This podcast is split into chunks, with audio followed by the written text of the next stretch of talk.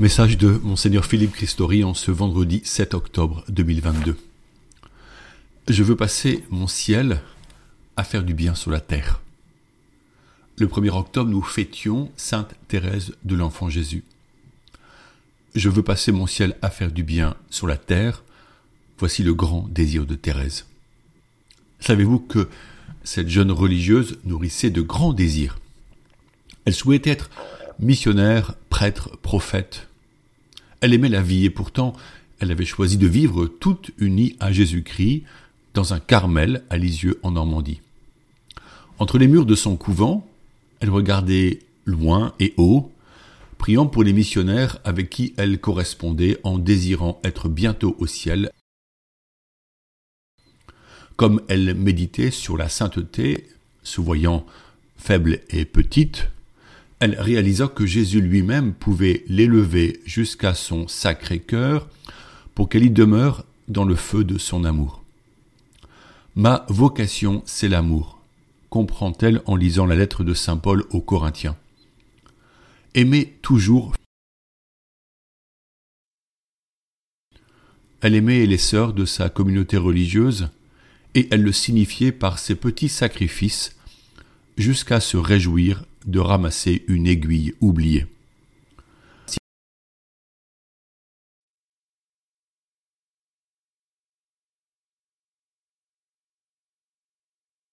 transformer nos habitudes et nos relations interpersonnelles. Nous avons tellement besoin de communion au sein de nos couples, des familles et de tous les lieux de relations sociales, surtout l'espace du travail. Cette communion a une source, elle vient de Dieu, et Jésus priait son Père pour que tous soient un, ce qui veut dire absolument unis de cœur. Cette communion nous donne un avant-goût du ciel. La vie chrétienne ne consiste-t-elle pas à vivre dès ici-bas, connecté au ciel? La foi illumine les rapports humains. Elle conduit à la sagesse qu'inspire le Saint-Esprit. Aussi, faisons un lien entre l'union avec Dieu et une expression que Saint Paul écrit à Timothée, je le cite, Empare-toi de la vie éternelle. 1 Timothée 6 au verset 12. C'est une formule originale, car ce verbe appelle un effort, une énergie. Par exemple, au rugby, on doit s'emparer du ballon ovale, et il faut de la force pour le conserver. En réalité, pour grandir et demeurer unis au Christ, il s'agit d'un combat. Ce mot, Paul l'utilise souvent et compare la vie chrétienne à la lutte qu'un légionnaire, soldat romain aguerri, doit assumer. Si la vie éternelle est un don divin, obtenu pour chacun par Jésus et infusé par notre baptême, face aux tentations, nous apprenons à résister fermement et ensemble. Empare-toi de la vie éternelle est une expression intéressante car elle nous engage à choisir et à mettre en œuvre les moyens du salut dans notre quotidien personnel. Par expérience, nous savons que la victoire est communautaire, que l'isolement spirituel mène souvent à l'échec, et que comme au rugby, c'est l'équipe qui marque l'essai et qui gagne la partie, pas un joueur isolé. Sainte Thérèse elle-même vivait au sein d'une communauté de religieuses qui priaient ensemble et les unes pour les autres. Ce soutien fraternel est déterminant pour nos communautés locales. Aussi devons-nous réfléchir aux formes concrètes que cela peut prendre. Certes, pour la plupart, nous ne sommes pas des religieux ou, des consacrés dans le célibat. Mais les paroissiens sont nos frères et sœurs en Christ, à qui nous devons bienveillance et attention. Sommes-nous suffisamment attentionnés? Prenons-nous des nouvelles et rendons-nous visite de temps en temps? Sans doute pas assez.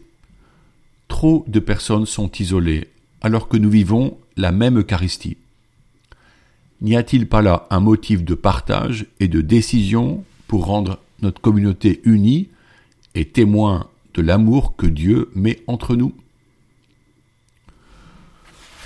Nous avons eu la joie de vivre l'ordination sacerdotale de Clément le 3 juillet dernier.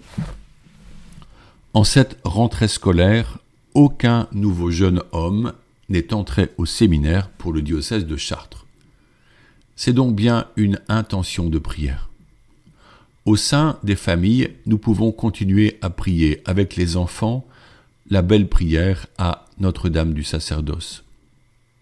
J'insiste sur l'importance de notre prière et sur celle des enfants pour les vocations consacrées.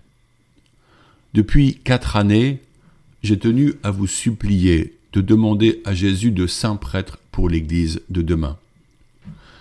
Bien entendu, nous n'oublions pas la vocation naturelle au mariage, élevée comme vocation surnaturelle par la grâce du mariage chrétien. Pour cela, nos paroisses comme le diocèse proposeront des préparations au mariage plus consistantes afin d'avoir le temps de faire un chemin spirituel à l'écoute de Jésus-Christ. Cependant, qui nous donnera ces moyens de sanctification que sont les sacrements si nous manquons de prêtres? Des propos médiatiques circulent sur les réseaux, mettant en cause la grandeur du célibat pour le royaume. Jésus disait que ceux qui pourront comprendre comprendront. Être un homme consacré par le sacrement de l'ordre, c'est être avec Jésus l'époux de l'Église. Moi-même, évêque et prêtre, je porte mon anneau épiscopal comme signe de ses épousailles. D'ailleurs, pour l'anecdote, car on m'interrogeait sur ce détail, suite à une chute à vélo qui a blessé l'annulaire droit, je porte cet anneau à la main gauche, comme les époux portent leur alliance à gauche. Le prêtre collaborateur de l'Église reçoit l'Église comme épouse. Il la sert, et elle le reçoit avec reconnaissance, l'accompagnant par une vie fraternelle discrète et attentive, pour qu'il ne porte pas seul les soucis et le poids de l'animation de la paroisse, pour qu'il trouve en quelques familles écoute et nourriture, pour que ses épousailles spirituelles prennent corps et sens. Le prêtre n'a-t-il pas vocation à être tout à Dieu pour être tout aux hommes? Le monde ne peut comprendre la grandeur du sacerdoce, signe de l'amour absolu de Dieu. Chérissons-le au sein de l'Église. Aidons nos prêtres à vivre joyeusement leur vocation sacerdotale dans le célibat pour le royaume, en serviteurs de leurs frères et sœurs, humblement et fidèlement.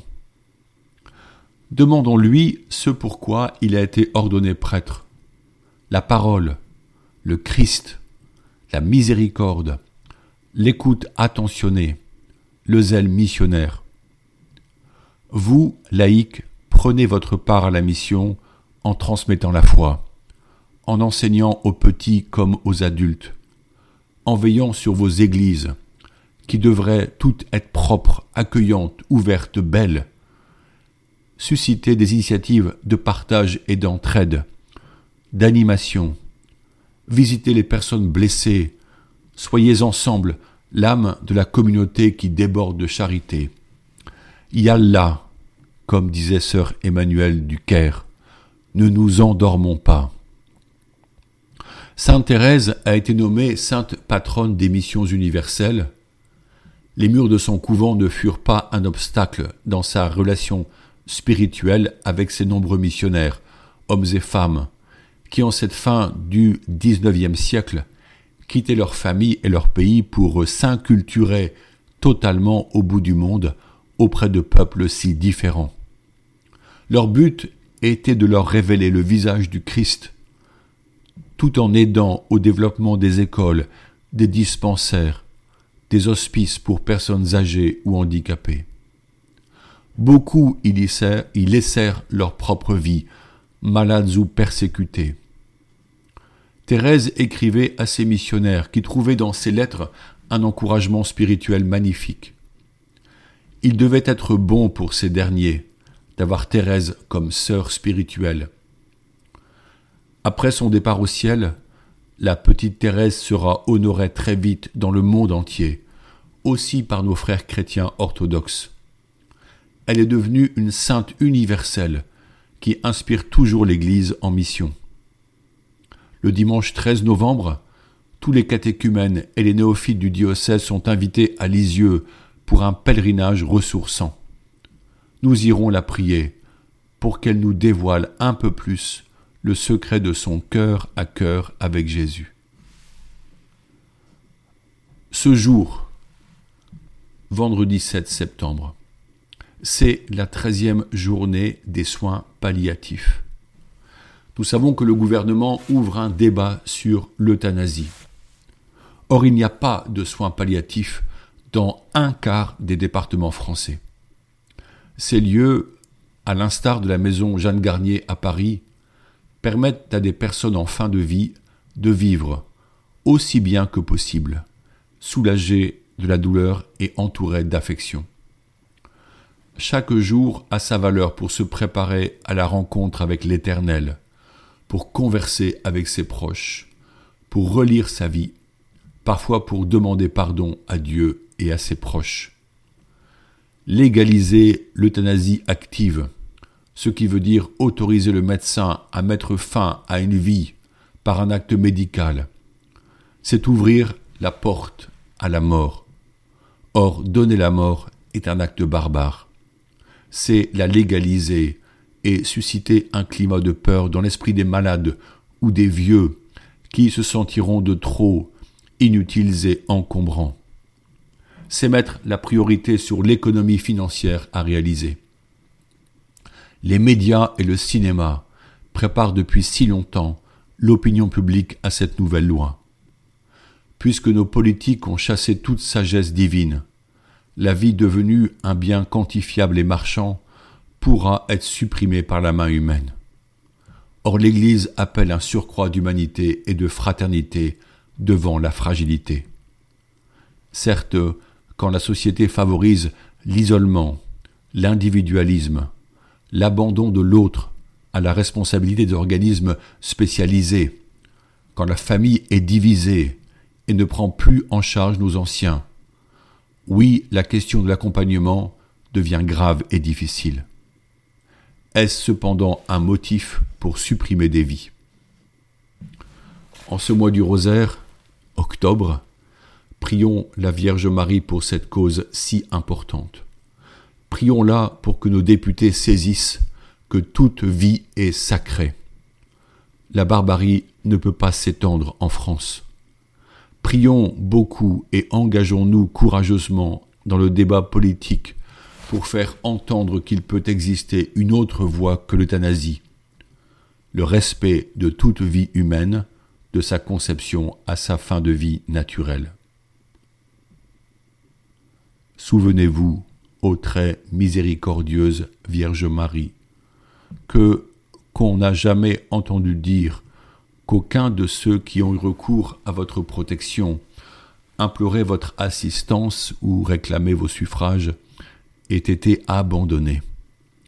Animé de cette confiance, ô Vierge des Vierges, ô ma mère, je viens vers vous, et gémissant sous le poids de mes péchés, je me prosterne à vos pieds ô Mère du Verbe, du Verbe incarné, ne méprisez pas mes prières, mais écoutez-les favorablement et daignez les exaucer.